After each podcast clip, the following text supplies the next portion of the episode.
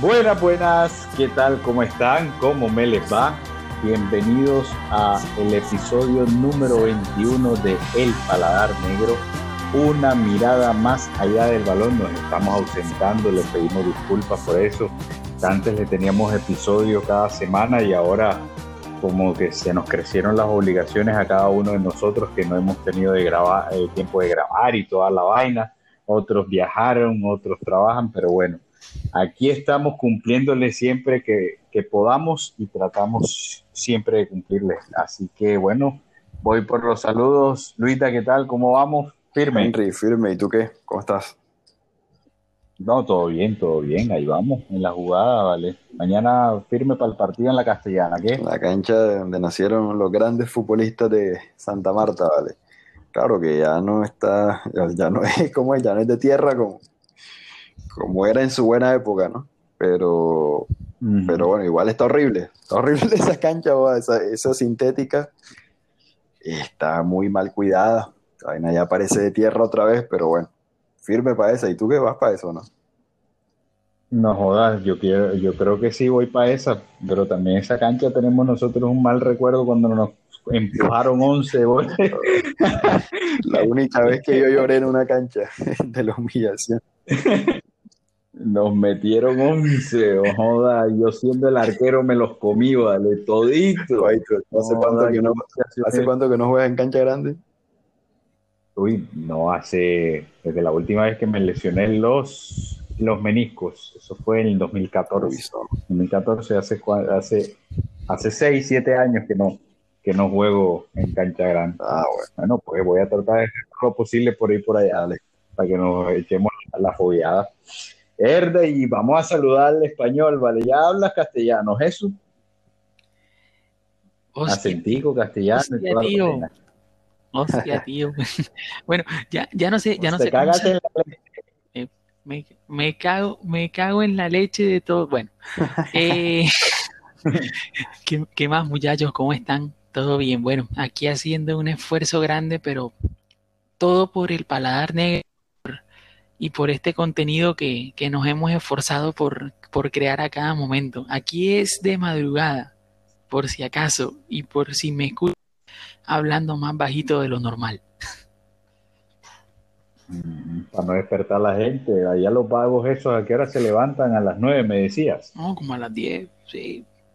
Mm, y, y, hay, uno que trabaja, hay, hay uno, o sea, los, dos trabajan, pero tengo aquí un compañero francés que trabaja todo el tiempo en, la, en el cuarto, por lo menos no lo veo salir de ahí sino para comer.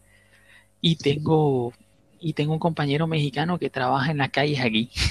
Entonces, digamos que no tienen horario.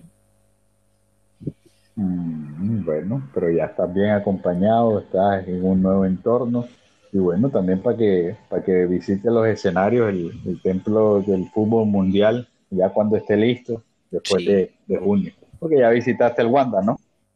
Por fuera, la idea es que cuando, cuando abran cuando abran los estadios, la idea es entrar y, ir a los partidos, ir a un partido del, de, bueno, del Madrid no sé si dejarán entrada a Valdebebas, pero, pero por lo menos ir a un partido del, de, del Alet, ir a un partido del, ojalá y pueda ir del Barça, del, bueno, no sé, de los equipos más importantes. Del Getafe, el Coliseo Alfonso Pérez. Bueno, bueno, Getafe me queda, bueno, Getafe queda 40 minutos. Sí, pues se queda lejos, eh, fuera de Madrid. El Vallecas también. Vallecas, bueno, tengo un primo que vive en Vallecas y vive cerca del Estadio del Rayo. Mm, Así ya, bueno, no. La posibilidad para perder la liga.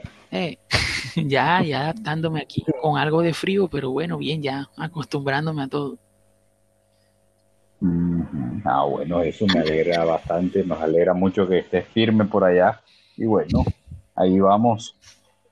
Para empezar, bueno, algo para que después vamos a profundizar.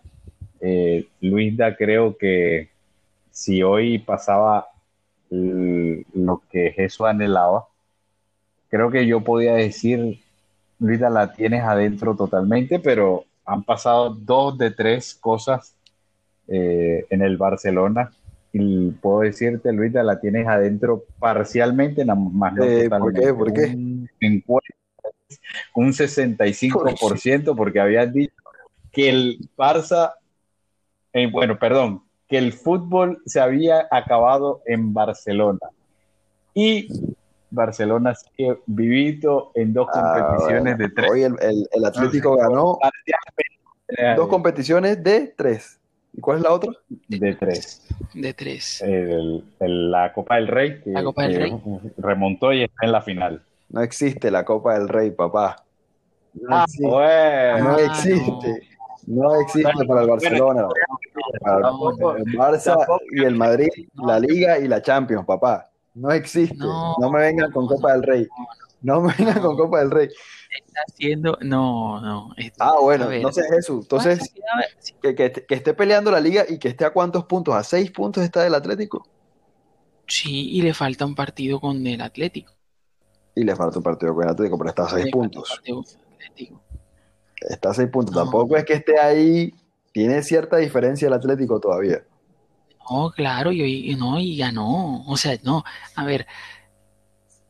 O sea, no, no, no, sea, no seas tan malo. Porque cuando el Barça perdió con el Sevilla, Rey, cuando el Barça perdió 2 a 0, tú eh, habías dicho que el fútbol en Barcelona, que no sé qué, que tal. Tú le habías dicho, y ahora no importa la copa. No, no, no importa la copa, no importa la copa. Bueno, tranquilo, tranquilo, eras, tranquilo, tranquilo, nos vamos más adelante, ya calentamos, Pero, ya anda gente, calma, te calma. de criterio, bueno, dale. Calma, calma. Yo no he anunciado la pelea, pero bueno, ya calentamos, ya se tiene de leche, se conforma con una copita de leche. No, no, hay criterio, no hay criterio. Pilas o los descalifico, una trompada más y los descalifico. Así que bueno, empecemos, bueno, ya empezamos calentando, bien bacano, bien chévere. Y bueno, vamos a empezar soft, que aquí no, para apaciguar los ánimos antes de la gran pelea entre ustedes dos. El, bueno, pues Italia ya, ustedes dicen que el, que el Inter es campeón, ¿sí o no? Ya le lleva cuántos puntos al Milan, siete puntos al Milan. Eh, seis, creo. Seis. Seis puntos. Seis puntos. Y le falta a los dos, a Inter y a Milan, jugar contra la Juve, ¿sí o no? Sí, para mí no es campeón todavía. Ok. Para, eso es campeón el Inter. Para nada, no, tampoco. No lo digo tanto por el Milan, lo digo más por la Juve. Yo lo digo más por el propio Inter. yo, a mí me suena más que lo digo por, eh, por el, el propio Inter. No, pero yo digo, si el Inter no queda campeón, alguno tiene que salir campeón. O sea, ¿ustedes se la jugarían por el Milan o por la Juve? Yo me la jugaría por la Juve. la, Juve, la Juve. Yo, juego por yo me la juego por el Milan porque es el que está más cerquita. Yo me la juego por la, Juve. La Juve viene golpeada, pero creo que está solamente un punto por debajo del Milan, si no estoy mal. Le falta un partido, ¿no? Yo, creo que la Juve no está al día. Exacto. O sea, si gana, creo que queda un punto por debajo del Milan, entonces. No, no, yo me la juego por la Juve. Creo que tiene más fondo. no, pero el, pero el Inter está imparable. El Inter, hasta jugando mal, ganó al Atalanta y y está contando con esa suerte de campeón que hace rato no, tenía. Sí, eso es verdad. Imparable. Por lo menos antes jugaba mal y perdía. Y no le hacen goles. Exacto, y no le están haciendo goles. Sí, señor. Por el Conte dio con la tecla y en algún momento él dijo, si este equipo, si no hubiese, bueno, si no hubiésemos quedado eliminados de la Champions, eh, este equipo estaba para pelearla pero bueno, ya para qué. ya para qué. Tuvo dos intentos de pasar a, octavos y dos temporadas, perdón, y no fue. ¿Qué dice? Una, cosa es la liga y una cosa es una competición europea. Quedó fuera de la Europa League. Por favor. De la Europa League. De la Europa League. No hay. Y no hacerle un gol al Shakhtar ese día habla mucho de ser pecho. Pero bueno, una vaina es estar en liga y, ese, ese es como que el handicap que tiene el Inter. Esa, esos antecedentes que ha tenido las últimas tres temporadas en Champions, que se le venga a la liga y que necesite de ganar esos partidos claves y no lo gane, creo que ahí uno ve posible que el Inter se caiga. Pero, pero hasta ahora, Eso, pero la Juve ahora queda solamente con, con la liga, ¿no? Sí. Solamente porque ya está en final de Copa. Entonces, solamente le mete a la liga y Cristiano Ardido. Así que creo que, la liga va a estar buena. No está limpiada, pero va a estar buena. cuenta con eso, Cristiano Ardido. Sí, señor. Y bueno, en Premier, deleite táctico de Solskjaer. Deleite táctico y cortándole el polvo a Guardiola de 21 partidos ganados consecutivos. No, qué deleite. Qué deleite a mí, maravilloso del United, maravilloso Solskjaer. Sí, ya tiene montado Ellos están Sí, le, ganó esta temporada. Eh, bueno, eh, entre, los entre los tres partidos, uno que fue Carabao Cup, que ganó 2 a 0 el, el City, empataron 0 a 0 en Old Trafford, y en este ganó 2 a 0 el United de, Liga. 21 partidos le cortó bravo, bravísimo. De verdad que maravilloso a mí de las cosas que me gusta el United ahora que estamos incursionando en este mundo del podcast es que analizarlo no cuesta mucho. ¿Cuántas veces? Tres veces. ¿Cuántos goles metió? Dos goles. ¿Cómo que el partido? 2 a 0 ganó el United. Ya. Bueno, yo vi parte del primer tiempo, no lo vi así concentrado, pero lo vi, vi parte y vi un equipo que salió muy agresivo, que fue el Manchester United. En los primeros 10 minutos prácticamente fue todo el United. Pero después vi un equipo que fue superior, que fue el Manchester City, y que generó algunas chances. No sé ustedes qué opinan de eso. Del City siempre, es que ante Guardiola yo creo que le tienes que apostar a esperarlo, porque los 21 partidos que ganó fue siempre el equipo dominante, el gen dominante, y, es el, equipo que le gusta controlar el balón y, y tener el, y se supone que a partir del balón controla Según. exactamente. Y cuando no tienes el balón, tienes que ser lo más preciso posible. Cuando el, cuando el no tenga el balón, tienes que aprovechar a ser muy preciso. Y efectividad la, tiene, la, tuvo el United, provocando el penalti en el primer minuto. Y en el, la, la que tuvo Luke Shaw, que se fue arriba y, y la, y, él fue el que conectó el balón. Y, la, y una de Marcial que, fue, Dios mío, que fue el tercero, el 3 a 0 para, bueno, para darle un poco más de ventaja. O sea, yo creo que el United juega contra Guardiola, o Solskjaer juega contra Guardiola a ser un poco más efectivo y a darle el balón a, a darle el balón y a resistir.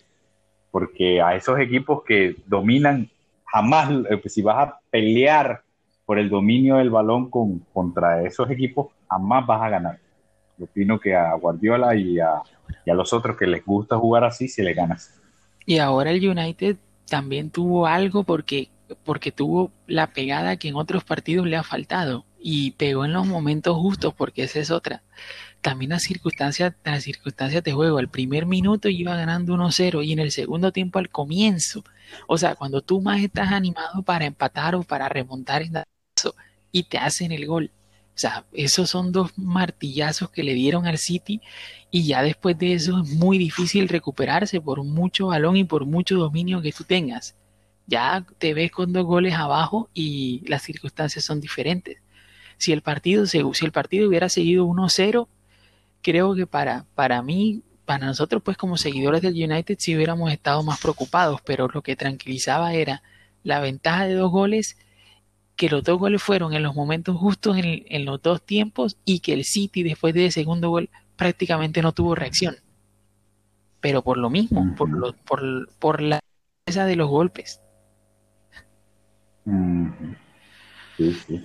Bueno, pero eso, eso lo fue lo que vimos. Bueno, no sé qué opinión tengas tú. ¿A ti te convence cómo se le juega a Guardiola, Luisa? No, no, o sea, como te digo, yo no vi el partido completo. Vi una actitud muy buena al Manchester United en los primeros minutos, pero después vi que sufrió. No, no así que le estrellaron pelotas en los palos, pero sí, el City lo dominó y le llegó.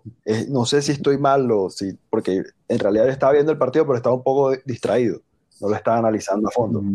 Entonces, no sé. hay otros partidos en los que le ha llegado más que en este. Entonces, no sé si a ustedes, le, a ustedes le convenció ese primer tiempo, no sé. No, pero es que en realidad fue el, desde el primer minuto del primer tiempo hasta el segundo gol del United, que fue en el 50 y pico, el, el Guardiola, bueno, el City lo tenía, lo tenía acorralado el United. Le estrelló una bola en el palo de, Mares.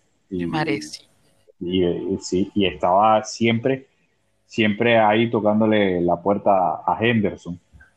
Eh, pero, pero para mí, así es que se le juega a Guardiola, así es aguantándolo hay que saber, preciso. Hay que saber sufrir, es lo que dices tú.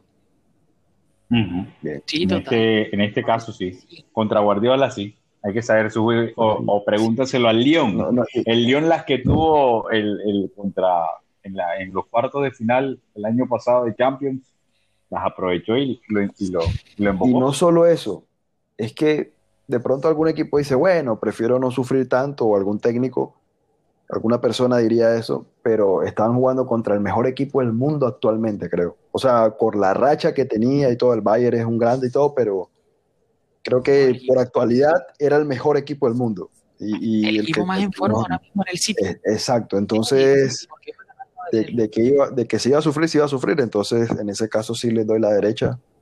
Una buena victoria al Manchester United. Listo. Y aquí sí damos como por, por campeón al City. Bien por eso de que, de que acertó desde principio de, año, de principio de temporada, perdón. Eh, eso acertaste que el City iba a ser campeón. Felicidades, porque yo también opino lo mismo. Son 11 puntos, creo que le lleva ahora mismo a, City al United. Sí, inalcanzable. Cuando Guardiola se aparece Guardiola y inalcanzable cuando, cuando toma esa, cuando coge esa racha ya es imposible. Vamos a ver cómo reacciona el próximo partido, ¿no? También. Después de este golpe que le dio el, United. No, y que ganó 5 a 3, 5 a 2, perdón, hoy. ah, sí, sí, sí, ah, no, no, ya. Ganó 5 Ganó 5 a 2, así que bueno, sí, eso fue un, corte de polvo porque iba, donado a, superar al Bayern en el récord europeo, que eran, son las 23 victorias consecutivas. Seguía el Madrid con 22 y el, y el City quedó con el 21. Sí que bueno. Este, bueno, pues aquí calentamos un poco. Vamos a la liga, muchachos. El Barça ya es segundo. Eh, aprovechado las victorias, los repalones del Atlético. El Madrid desde ese resbalón, bueno, en el partido que no tenía que resbalarse era con la, contra la Real Sociedad, la tuvo bien dominada y después le hizo el gol a la Real y, en extremis le, empató el, el, Madrid con lo que tiene.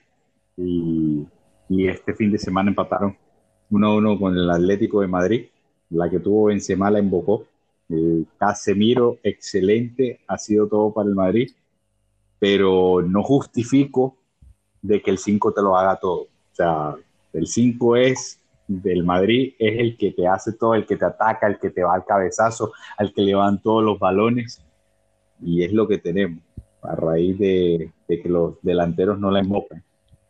Y bueno, no sé, yo hablo del Madrid y ustedes hablen de los que se le cante, no sé si quieren pelear ya, no sé si, si o, lo dejamos para la Champions, no sé. No sé, no sé qué tanto hay que justificar. O sea, como te decía antes, la Copa del Rey es una copa de leche para mí, para el Barça y para el Madrid. Son equipos muy grandes que no se pueden conformar con eso. Y, bueno, y te comiste cuatro en el Camp Nou contra el Paris Saint Germain. Estás a seis del Atlético.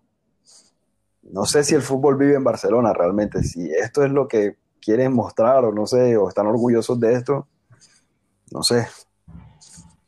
No sé, Jesús, ¿qué me quieras decir? No, no, no, te digo, orgullosos, orgullosos, no, no creo. Vuelvo, Quedaste fuera de octavos de Champions. Sí, fracaso en Europa otra vez. Vale. Perfecto, no hay problema.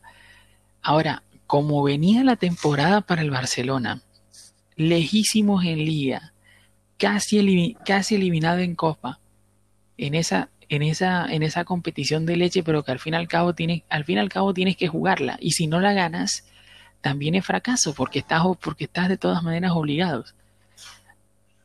creo que Ronald Kuman, y lo voy a decir, lo voy a decir ahora, creo que Ronald Kuman,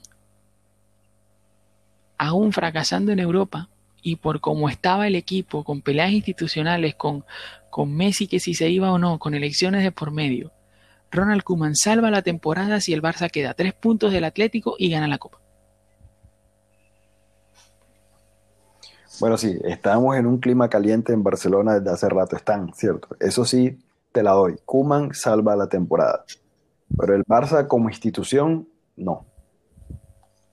no, pero el Barça como institución lleva, el Barça como institución lleva 2015, el Barça como institución lleva más de seis años dando tumbos.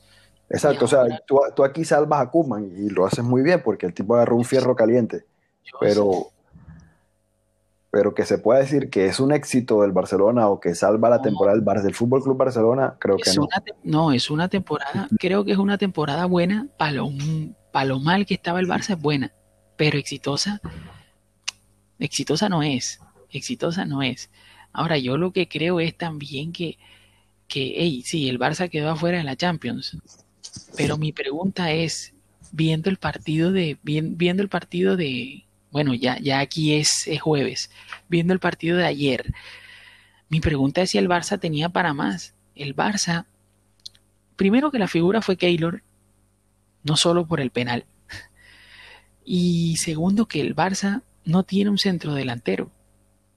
El Barça no tiene un centro delantero. ¿Quién es el centro delantero del Barcelona? Eh, el Barça juega 3-5-2, 3-4-3 en su defecto, pero el Barça no tiene un centro delantero fijo falta alguien estilo, alguien estilo Suárez.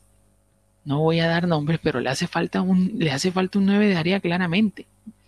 Entonces, ¿qué es lo que pasa? Que yo creo que no era para perder 4-1 contra el Paris Saint Germain, eso estoy de acuerdo, pero tampoco, pero tampoco así, o sea, digo eso, también digo, yo no sé si este Barça tenía, y no voy a justificar la eliminación porque fracaso en Europa, vuelvo y digo, pero mi pregunta es si este equipo tenía para más. O sea, metes a un chico de 18 años a que, a que salve la patria, que mire a ver qué puede hacer como, como Ilaix Moriba, y tienes a Pedri que, ey, o sea, se lo ganó, pero, pero por ejemplo, Pedri seguramente todavía estará biche para este tipo de partidos y es un, y es un muy buen jugador. Pero digamos, es lo que hay. Entonces yo me pregunto si este equipo también podía dar más. Es, mi, es lo la única duda que me queda. De resto, creo que si al final pasa lo que, lo que, yo, lo que yo dije ahora, para mí el Barça hace una buena temporada si gana la Copa y termina tres puntos. Pero no, pero no por eso deja de ser una temporada que en medio de todo generó muchas dudas con, con elecciones institucionales de por medio y que definitivamente que lo institucional y lo deportivo van de la mano de una forma inexorable. Yo digo que Jesús eh, tiene la ilusión, no sé, de, de que pase lo mismo como, o sea, es como las situaciones parecidas entre el Barça 2002-2003, que fue el de la temporada pasada, haciendo un paralelo, que no llegó a Champions, que no ni siquiera clasificó a Champions, sino a Copa de la UEFA, y que a la temporada siguiente asumió Rijkaard en la 2003-2004. En esa temporada el Barça fue segundo, si no estoy mal, de la liga. Fue segundo, eh, Y quedó eliminado por el Celtic en Copa de la UEFA. Y bueno, ya todos sabemos, la, es la primera el Ronaldinho, exactamente. Esa fue la primera temporada de Ronaldinho en el Barça la primera temporada de, de Rijkaard. Y a partir de ahí se construyó el, ex, el éxito. 2004-2005 fueron campeones de liga, el 2005-2006 fueron campeones de Champions. Y bueno, y ahí fue el declive. Pero puede pasar algo, o sea, normalmente puede pasar algo, esa revolución se da en la próxima temporada. Y es un equipo nuevo, es un equipo con jugadores de 18 años, de 19 años, de 20 años, que, pueden asentarse en el, en, el futuro y pueden armar un buen equipo. Eh, ya tienen un presidente, un presidente que ha sido exitoso en, la, época que estuvo, que fue Laporta, pero pero creo que, como dice Jesús, si ellos, si el Barça no gana la liga y gana la copa, yo creo que salva la temporada, entre comillas, a lo que venía del desastre de comerse ocho en, en cuarto de final de la Champions pasada y no, ganar nada, a esto, a coger la situación caliente y, y pues no es fácil, no pretendas que después de comerte ocho vayas a ganar la Champions y hacer, o hacer triplete a la temporada siguiente. Yo digo que pueden salvar la temporada según el contexto de que venía y con la ilusión de que es un proyecto en construcción y que para primero ser exitoso se debe comer mierda desde un principio. Así que bueno, esta es la etapa, estás en esa, creo que en esa, en esa ilusión de que ahora se está comiendo verde y más adelante vamos a ser exitosos, creo que es lo que estás pensando, Jesús. Jesús, la gran pregunta, con la porta, ¿Messi se queda o no? Messi se queda, Messi se queda siempre, o sea, la cuestión depende del proyecto deportivo, pero yo creo que sí. Porta me parece que se va a quedar. Creo que Messi se ha visto, ya, ya venía en buen estado de forma, pero incluso, él, para, a ver, para mí el hecho de que Messi, el hecho de que Messi fuera a votar, porque Messi es obviamente socio, primero, Messi nunca había votado en su vida en las elecciones. Me parece, no me parece casualidad que haya votado en esta. Y segundo, quedó el presidente con el que él tiene la mejor relación de los tres. O sea, creo que los hechos van, eh, creo que los hechos van, van unidos. O sea, si utilizamos, eh, si, si, si, utilizamos el método, el, el, método deductivo, y no voy a detallar aquí en filosofía, para mí Messi se queda. Perfecto. Ok. Y además porque tiene la ilusión de jugar con el Kun y hay creo que una oferta formal por el Kun ahora que finalice la temporada. Esa es otra. Y, esa, así se la juega a la porta. Si trae el Kun, Messi se queda. Sea, es como que hay que darle el, último baile a ellos a esta edad. Es la carta de la porta, el Kun. Exactamente. De ahí esa es la clave para que Messi se quede.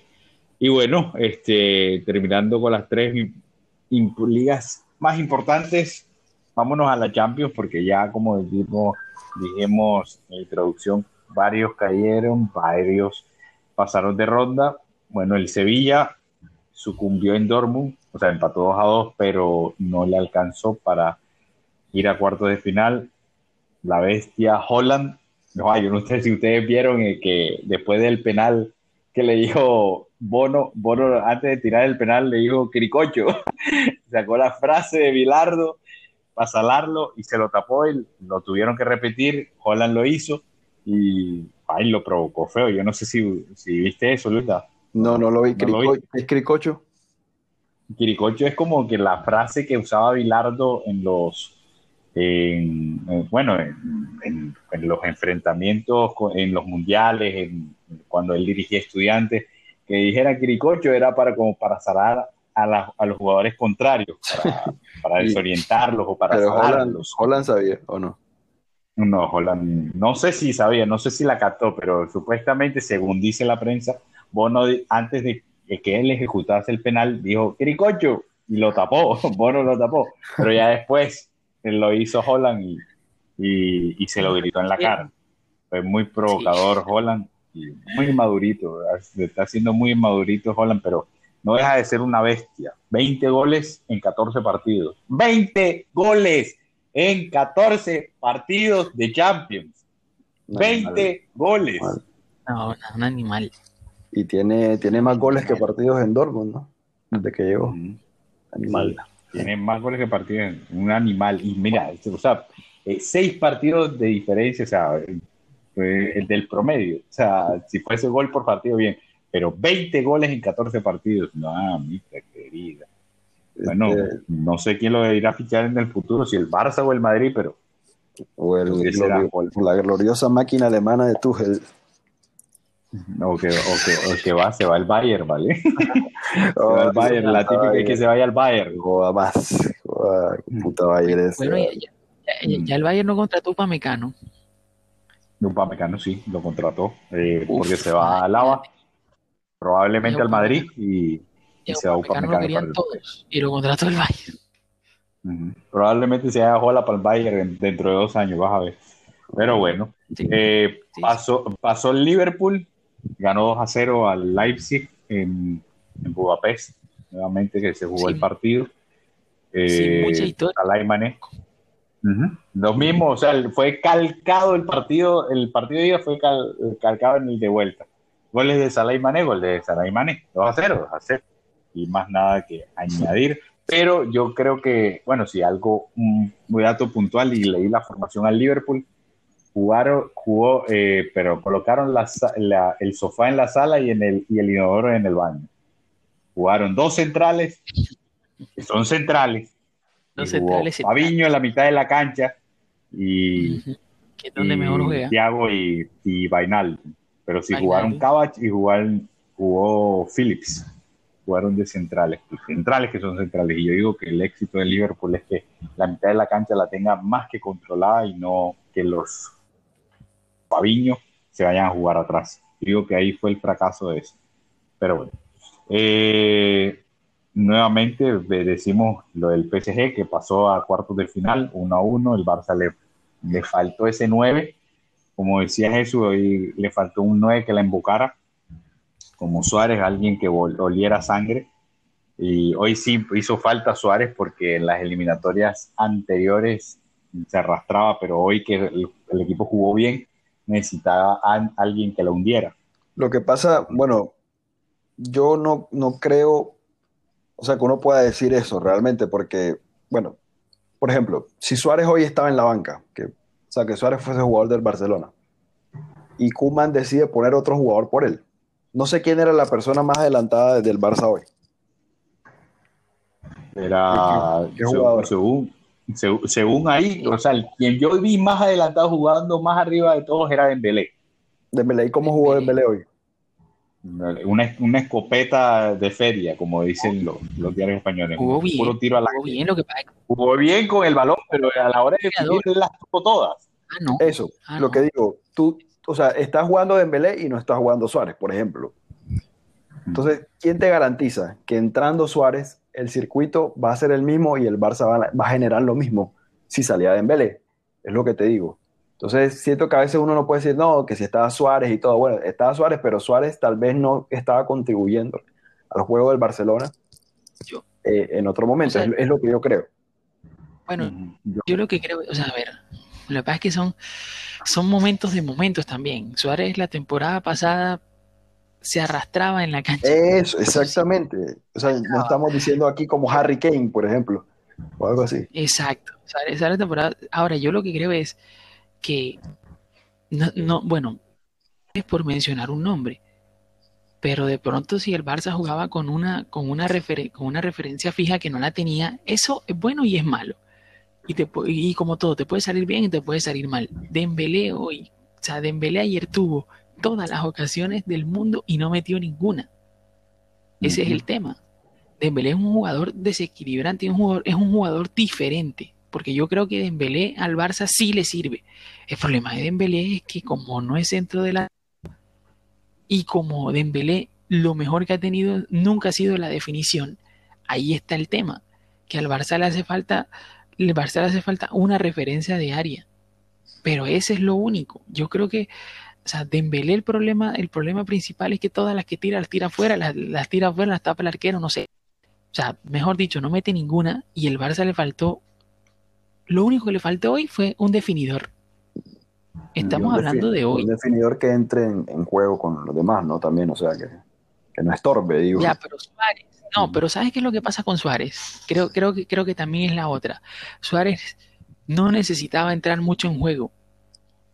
Y todos los goles que hizo, muchas veces, sin ser un jugador determinante y desequilibrante. Suárez es equilibrante en el área pero Suárez no tenía que, ni siquiera, a veces ni participaba del circuito.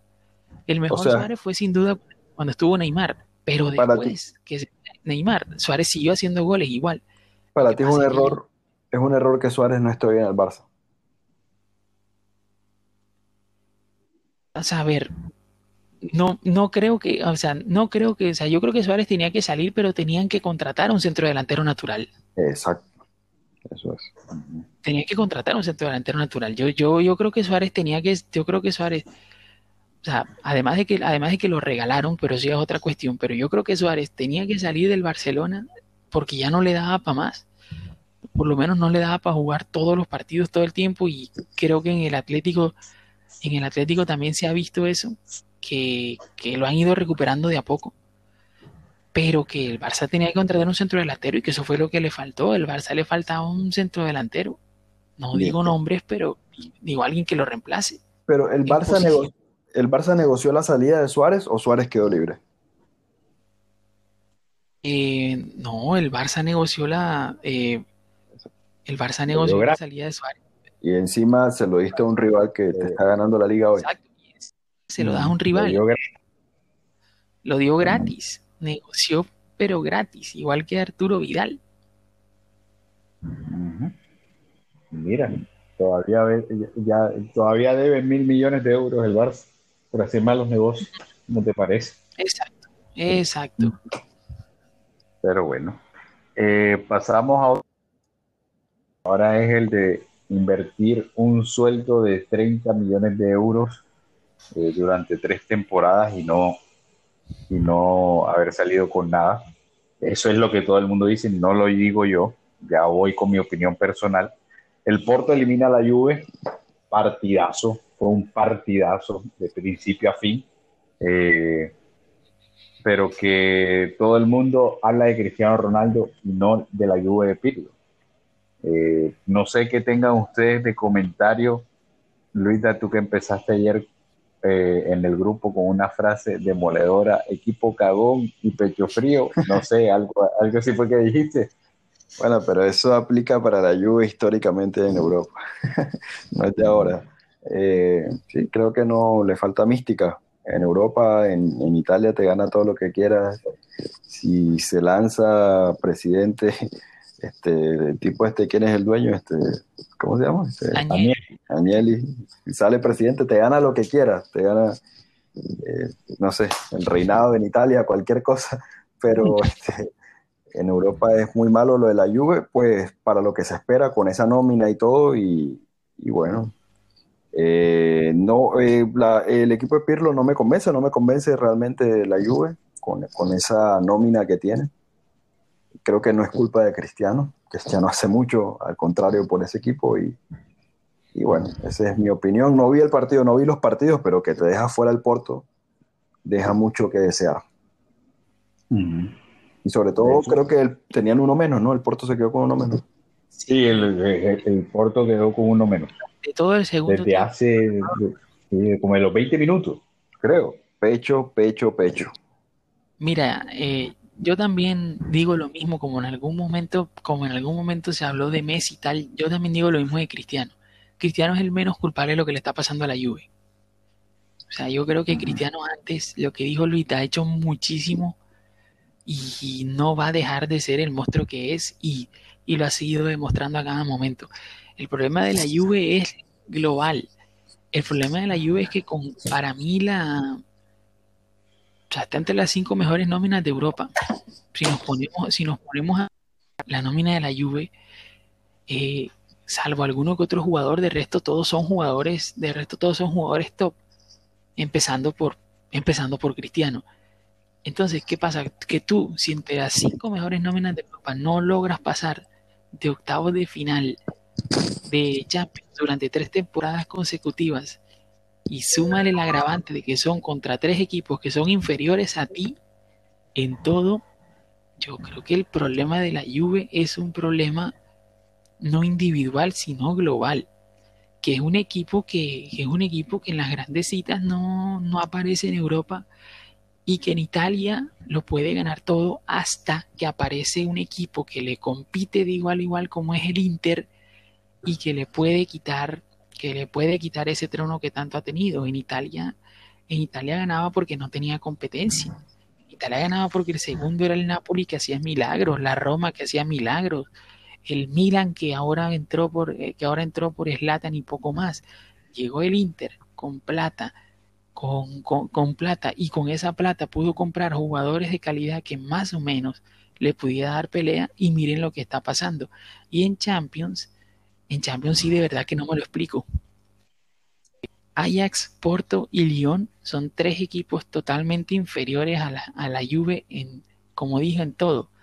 Y cuando a ti te eliminan de la forma y además esta vez con un jugador menos, con un jugador más, perdón, durante prácticamente todo el partido, pues el problema de la individual, sino global, y que yo no sé quién lo solucione, porque no creo que sea cuestión ni siquiera del propio Pirlo. Esto le, con, le pasó con Sarri eh, y le pasó con el técnico anterior, que ahorita no recuerdo el nombre. Alegri. Alegri. Ah, le pasó con Sarri, le pasó con Alegri. La Juve, el problema de la Juve es más que todo global. Y no entiendo por qué en Champions. No le encuentro una explicación lógica. El problema de la Juve es que no es el Milan, papá. Rosonero hay uno solo, grande italiano en Europa, uno solo, papá. Siete copas. Está, está, está pelicoso. Está pelicoso. No, no, ahorita le cae la poronga del United, mañana le cae la poronga del United, no te preocupes. Es mañana, mañana, lo sentamos. Es mañana, es mañana. Es mañana. Siete Champions contra tres del United, no sé. O sea. Hoy hoy, van a ver lo que bueno. hoy, cae poronga en cara. No, pero para mí la, el, bueno, yo hablo de lo de ayer, lo de ayer, no a nivel histórico, porque replicaría sobre lo, lo que han dicho ustedes. Lo de ayer se traduce a lo que yo creo que Pirlo no, o sea, la idea de Pirlo no es plasmada en los jugadores que tiene.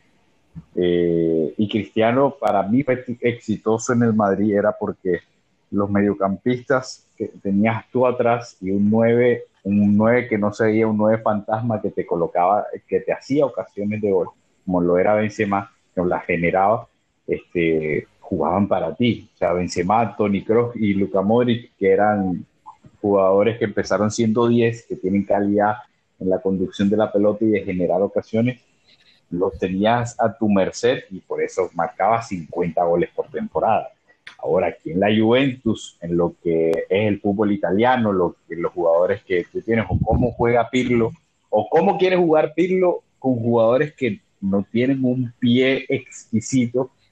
En el caso de que empezó la eliminatoria en, en, Porto y jugó con Betancourt y jugó con este Ramsey, jugó con McKinney. Bueno, el único pie bueno que yo veo ahí es el de. Porque el resto no, no veo nadie que, que, que te genere ocasiones como los mediocampistas del Real Madrid. Y lo de Cristiano, no hay nada que tacharle, o sea, es la primera vez que yo veo, o sea, en, una eliminatoria Cristiano desaparecido, normal, le pasa a cualquiera, le pasa a cualquier jugador, como dicen por ahí, todos los médicos se mueren, también los médicos también se mueren, perdón. Y Cristiano fue en, de estas tres temporadas el único anotador en la fase knockout de la Juventus. Cuando jugó contra el Atlético de Madrid, los tres goles los hizo él. Cuando jugó contra el Ajax, los dos goles los hizo él. Cuando la, eh, jugó contra el Lyon, los dos goles los hizo él. Y primera vez en tres temporadas que un jugador distinto cristiano hace goles en la eliminatoria, que fue Chiesa. Fueron los tres goles que le hizo la, a la, al, al Porto. Entonces, yo digo que la culpa no tiene que no la cree Cristiano acá.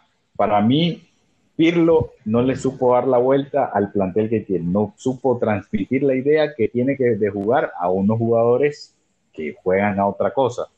Y la Juve gana es porque es la Juventus y por los jugadores de calidad que tienen, que por individualidades, es lo que quiero decir. Pero nada más, no por juego en conjunto, no porque la Juve juega bonito, no porque tiene un ataque tremendo, sino porque todo el mundo juega a, los, a lo suyo, jugando como juega, o sea, colocando la formación que coloca Pirlo, eh, Chiesa, eh, Morata, que te juega cuadrado a los la idea es jugar con el toque y no tiene jugadores para, para toque, como lo jugaba, como jugaba el fútbol Pirlo. Entonces, yo creo que, que ahí hay una distorsión de enseñanza de juego entre Pirlo y la plantilla máximo responsable, en resumen, máximo responsable para mí es Andrea Petru, del desastre de ayer y de lo que está pasando en Serie A. No ha querido ceder. De acuerdo, y, bueno, y la gente lo excusa porque fue un grande de la Juve, más allá que jugó mucho tiempo en el Milan, y porque es joven y está empezando y todo, pero no sé si a la Juve es lo que le sirve, creo que no. La Juve es otra cosa, la Juve, eh, mm, hoy es otra el estilo de juego, cada club tiene su manera de jugar. El Barça tiene un ADN, el Madrid tiene un ADN, River eh, siempre ha tenido un ADN, Boca tiene un ADN y la Juventus no, que no pretenda jugar como, como, el Barça de Luis Enrique, que eso creo que es lo que pretende jugar, un fútbol bonito y de ataque. Y no, creo que la Juve tiene que seguir su, creo que puede ser la clave del éxito, de seguir su, su senda de cómo jugar. Ahora de, quitarle una racha de 25 años sin Champions, bueno, que vaya a saber la fórmula. Creo que el Madrid, que, como pasaron como 30 años que ganó entre la sexta y la séptima. Entonces, creo que la Juve está jodida para ganar la Champions, muy jodida, y tiene que pasar un milagro, porque ya esta racha tan larga que la veo, oye, como que tiene que pasar algo muy, muy, muy fuerte que rivales débiles para que la Juve vuelva a reinar en Europa. Entonces, a nivel histórico eso. Y bueno, finalizamos con esto para ya meternos a el Boca River de este fin de semana. Nos cambiamos de continente para el de nosotros. Y bueno, rapidito aquí. ¿Quién gana el Super? Bueno, no sé quién quiera comenzar. ¿Quién quiere que más se yo, yo, lo, yo, lo único, yo lo único que tengo para, para decir es que no lo he, o sea, debido a mí, a mi llegada aquí a España y eso, no lo he podido seguir con tanta asiduidad como antes. Entonces, pues para dar una opinión, no, prefiero no darla. O sea, prefiero no darla y no, no voy a engañar a nadie con eso, ustedes saben. Entonces, no, les dejo a, les dejo a ustedes y o sea, dar un pronóstico para mí en este momento sería eh, un salto al vacío por más de por más de que el corazón a uno le diga una cosa. Mm, bueno, yo eh, quisiera hablar de River, eh, que venía muy bien, venía muy aceitado, goleó a Racing, siendo muy superior. Pero bueno. Racing con S y sin G. Racing Club. Este, y, y, bueno, River también tropezó ayer o antes de ayer con Argentinos, creo que no dio la mejor imagen antes del clásico, eh, más allá de que, bueno, tuvo algunas jugadas y todo, pero no fue el equipo habitual que conocemos. Y bueno, y, o sea, si bien River es el favorito, es el favorito, no quedan dudas, es el equipo que mejor juega en, el continente, usualmente. Sigue siendo favorito. Sí, sí, claro, sí. River es favorito con contra cualquiera de Conmebol hoy, para mí. Eh, y Boca, eh, que venía con muchas dudas, no venía jugando bien en el torneo, eh, hizo un, partido desastroso contra Claypole, equipo de tercera división. Ganó porque, porque no sé, pero, pero, pero la pasó mal realmente. Y, y bueno, tuvo ahora Claypole, exacto, sí. Eh, eh, equipos que solamente conocemos por Atlas la otra pasión, porque el resto no. sí, uy. Entonces, eh, ahora, bueno, Russo cambió, hizo ese tándem extraordinario de Villa, de los colombianos, Villa, Fabra y con Cardona asistiendo. Cardona está en un nivel extraordinario no sé si Russo jugó, jugó 3-4-3, me parece. No, no. No sé, Henry, confírmame. O jugó 4. Jugó 4-4-4-2. Si no estoy mal, jugó 4-4-2. Porque la línea fue, fue Zambrano, el Cali. Este, Fabra. En el 7-1 Fabra y Capaldo, jugador no del lateral derecho. Eh, y bueno, no jugó 4-5-1 porque Tevez es el único delantero. Ah, eh, y bueno, Cardón detrás, Maroni, Villa en los costados, sí señor. Eso, le salió bien, le salió bien poner a Maroni por un lado como un reemplazante de Salvio y Villa, que no nos sorprende tanto su nivel.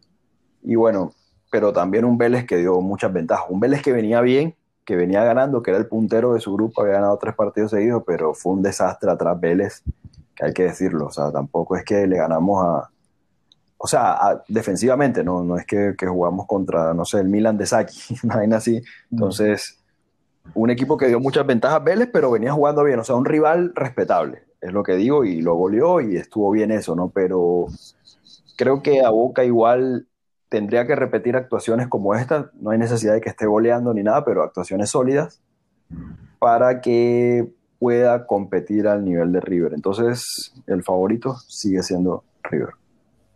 Ok, listo. Para mí, el, favorito sigue siendo River por más que siete le haya metido boca a Vélez, que haya mostrado otra cara, una cara distinta, porque me acuerdo el editorial de Viñolo y dijo algo que yo también me sentí identificado, de que el hincha de Boca, cuando se sienta a ver a Boca, es con el temor de que hoy con que va a salir Boca.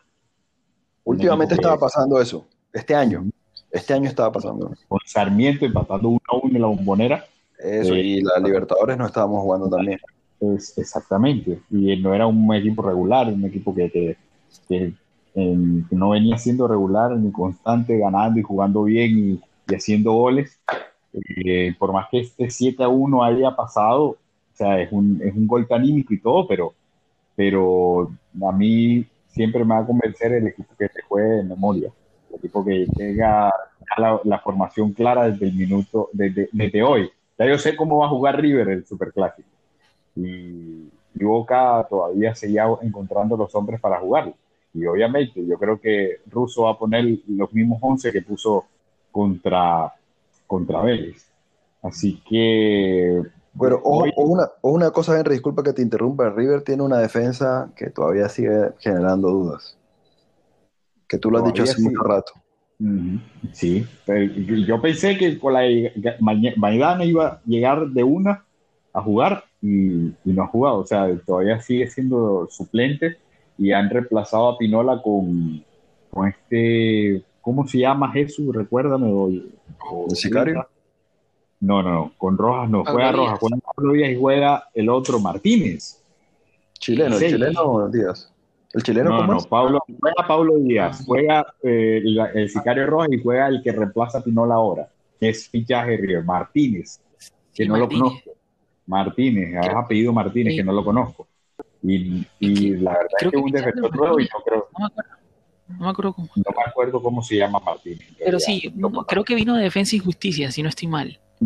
Exactamente, y no es el reemplazante natural, para mí era Maidana, pero Maidana no está al 100% podemos joder a River en su por su defensa eh, y, que lo tenga claro Tevez, Villa y Cardona, lo tengan claro para, para joder la defensa, pero me es otra cosa. Y nosotros jugamos con Zambrano allá atrás, y Zambrano es la moneda al aire de la defensa. Sí, señor. Capaldo jugando en la derecha, que Capaldo no es lateral derecho, eh, gracias al desaconsejo del fútbol que como son Jara o como son, como, son, como lo es Buffarini, gracias a no renovar, entonces quieren apartarlos del plantel. Entonces, si River quiere lastimar es por el lado de Zambrano y por el lado de Capaldo. Si Boca quiere lastimar es por toda su defensa, porque esa defensa no está bien aceitada. Viene un partido bueno, dependemos de Cardona. Yo creo que si Cardona y Villa están finos, papá, llóralo con el favor de Dios que vamos a reventar arriba. Pero si a Boca le suenan las castañas como lo ha sucedido últimamente contra River, así siendo, eh, estando en ventaja del marcador alguna vaina, River nos va a romper el ojete en la bombonera. Así que el partido está bueno. No hay que, para mí, River favorito por antecedentes y por lo que es River y lo que ha venido siendo contra Boca, pero eh, le tiro la ficha al gordo y, y al maltratador de mujeres. Ellos son mi salvación, Increíble. que a Zambrano le digan el Kaiser peruano, ¿no? Increíble. Está pasando por un mal momento hace rato. Sí, sí, ¿Cómo? defensor criado en Alemania, por eso le dicen el Kaiser, pero un equipo, ah. un equipo de peso. Tuvo como dos partidos tuvo dos partidos buenos en Boca y después un desastre realmente que, Zambrano. Un desastre. Marcador para el clásico. Ah, pero espera, espera, pero no vuelve el Cali. Izquierdos. Creo que sí, no sé si alcanza a jugar, ojalá. Bueno, igual, jugaron juntos, ¿no? El otro día. Jugó Lichi, el Lichi y, y, Ah, jugó Lisandro. Eh, ojalá vuelva el Cali, ahí es otra cosa. Sí, sí, sí. Ojalá vuelva el Cali. Bueno, marcador, Luita. Marcador, eh, gana River 2 a 1. ¿Es un marcador? Bueno, aunque yo no opine marcador, eh, bueno, va a ser un partidazo. Para mí gana River 3 a 2. Para mí gana Boca 2 a 1. Me lo voy, me lo voy a decir algo distinto, aunque sea el River, River favorito. Para, quiero que gane Boca y que gana Boca 2 a 1. Sí, señor. porque el gordo va a estar bien. Y porque el maltratador de mujeres va a maltratar a la línea de tres que pone Gallardo. Así que ese es mi, ese es mi, mi, vaticinio para el clásico. Se supone que Gallardo va a jugar con línea de tres. Él está jugando últimamente línea de tres, los carrileros, que es Casco y Montiel. Montiel, perdón, Montiel se lesionó. ¿Juega aquí en, la, derecha? En la Como Casco está jugando por la derecha y por la izquierda Angeleri. Angeleri. Angeleri, sí. Sí, sí, sí. sí. Las formaciones que he visto, sí, la última que vi fue Casco en la derecha, Angeleri en la izquierda. Ok, sí, señor. Y bueno, muchachos, esto es todo por hoy. Un episodio bien nutrido porque hace tres semanas los teníamos secos sin el paladar negro y le dimos al que quiere caldo, le dan dos tazas. Así que una horita del, eh, bueno, casi una horita duramos en este delicioso programa. Así que Jesús, un placer que te hayas levantado tempranito y, mejor dicho, estuviste lúcido. Como siempre habías estado lúcido en las noches, pues en la madrugada estás más lúcido, ¿no?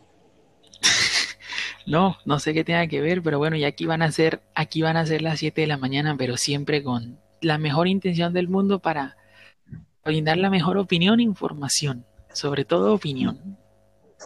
Sí, sí, señor, muchísimas gracias, papá. Y bueno, Luisa, ahí nos veremos eh, mañana para ver si nos damos el gusto de revancha a la castellana. Dale, dale, papi, suerte, hay que... suerte la castellana, a ver si se quitan, a ver si se quitan ese peso de encima. Epa, epa, sí, esa, esa, ese antecedente, ¿no? Y bueno, eh, también esperemos eso, que vayas a la castellana cuando el Madrid salga campeón de algo. Sí, señor. que vaya a Cibeles. les informo, no, bueno, les informo que fui, ya fui a Cibeles y pienso pues volver, pienso volver a Cibeles, pienso volver a, Neptuno. a, Canaletas quieres ir a Canaletas, bueno, salga quien salga campeón, yo voy a ir a la plaza del campeón. Eh, señor, como buen futbolero. Señores, Henry, el domingo, ¿no? El clásico, hay que verlo. No, vamos a vernos lo de una, papá esa. Hacemos un asado estilo argentino y nos vemos el partidito aquí, suave. Ya, vamos esa. Dale. De una, papá. Señores, esto fue El Paladar Negro y nos vemos a la próxima. Chao, chao.